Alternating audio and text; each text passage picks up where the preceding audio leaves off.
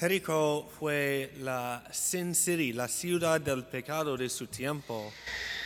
No había muchas razones aceptables para que un sacerdote o un levita fueran a Jericó. Y puedes apostar que cuando lo hicieron no querían que nadie lo supiera. Así que esta otra persona que iba de Jerusalén a Jericó probablemente tampoco iba por buenas razones. San Agustín interpreta esta parábola como una referencia a la caída de Adán en el pecado, pero realmente podría ser cualquiera de nosotros.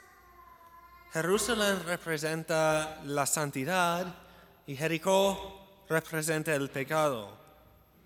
Pues la palabra, parábola del buen samaritano comienza con un hombre que elige dejar la santidad y se dirige al pecado. Podría ser cualquiera de nosotros. ¿Y qué pasa después? Él es atacado. Esto tampoco es sorprendente. A menudo cuando elegimos algo que sabemos que no es bueno, es malo o incorrecto, nos mentimos a nosotros mismos para convencernos de que no habrá consecuencias, o al menos si las hay, que no serán tan malas. Y eso sin tener en cuenta al diablo que está buscando cualquier oportunidad para engañarnos y hacernos daño. Así que ahora tenemos una persona que ha elegido el pecado y luego ha sido golpeada tanto por las consecuencias naturales del pecado como por el diablo que lo odia. Y Jesús nos dice que el hombre quedó medio muerto, lo cual es una gran descripción para nosotros cuando estamos atrapados en hábitos pecaminosos. Ahí es cuando nos sentimos muertos por dentro, aunque estemos poniendo buena cara para escondernos del mundo. ¿Quién debería rescatar a este hombre? El sacerdote y el levita. ¿Y qué eligen hacer? Finge que ni siquiera lo ven se supone que deben ayudar y sanar, pero también ellos están en el camino al Jericó. Entonces llega el buen samaritano, que es un muy buen representante del mismo Jesús. ¿Qué él ha hecho? Primero vierte vino y aceite sobre las heridas y luego las venda. Vino por el alcohol que esteriliza la herida, matando cualquier cosa infecciosa. Este es Jesús, matando lo que es dañoso en nuestras heridas. Aceite para calmar el dolor y para ayudar a la curación de las heridas. Vendajes para proteger nuestras heridas de que se dañen más. Así nos trata Jesús cuando nos encuentra en pecado. Destruye lo que es malo y consuela el dolor que nos hemos infligido nosotros mismos y que el diablo nos ha infligido y nos protege de más daño. Y luego nos lleva a un mesón. ¿Qué es el mesón? El mesón es la iglesia. Es Jesús mismo quien nos recoge, pero Jesús nos encomienda a la iglesia para que siga sanando. Creo que en este punto la alegoría se rompe un poco porque Jesús nunca dejará su iglesia, mientras en la parábola el buen samaritano sí se va. Pero Jesús también se fue cuando ascendió al cielo y Jesús también prometió volver de nuevo como el buen samaritano.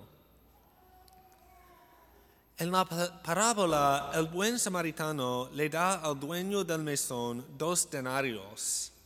Creo que esto se re- relaciona con Jesús dando las llaves del reino a Pedro para que la iglesia tenga todo lo que necesita para cuidar a los pecadores heridos, para ayudarlos a seguir sanando. Y el buen samaritano promete que si el dueño del mesón gasta más que eso, se lo devolverá. Creo que esto es muy importante y algo que a menudo olvidamos. Si tratamos de gastar más de lo que Jesús nos dio en ser misericordiosos, no podemos hacerlo. No podemos gastar demasiado en ser misericordiosos. Jesús siempre nos dará lo que necesitemos. La conclusión del Evangelio también trata de la misericordia. Jesús le pregunta al doctor de la ley, ¿cuál de estos tres se portó como prójimo del hombre que fue asaltado? Y él responde, el que tuvo compasión de él. El doctor ha preguntado, ¿qué hacer para conseguir la vida eterna? Y ahí está la respuesta, tener compasión de la gente herida. El fin de semana pasado estuve en un retiro de viño de Raquel y pude experimentar el encuentro con personas heridas con misericordia. Gran parte del retiro consiste en meditaciones guiadas sobre las escrituras que invitan a los participantes a conocer a Jesús el sanador. Y como sacerdote yo hablé las partes de Jesús. Y como un regalo de Jesús para mí, pude sentir algo de lo que Jesús sintió. Empatía intensa sufrir con los que sufren. Me di cuenta de que cuando Jesús lloró por la muerte de Lázaro, fue más por el dolor de Marta y María. Jesús sufre con nosotros y ora con nosotros. El ritual de ordenación de sacerdotes nos requiere conformar nuestras vidas al misterio de la cruz del Señor. Y nunca me he sentido más conformado a Jesús que en ese retiro.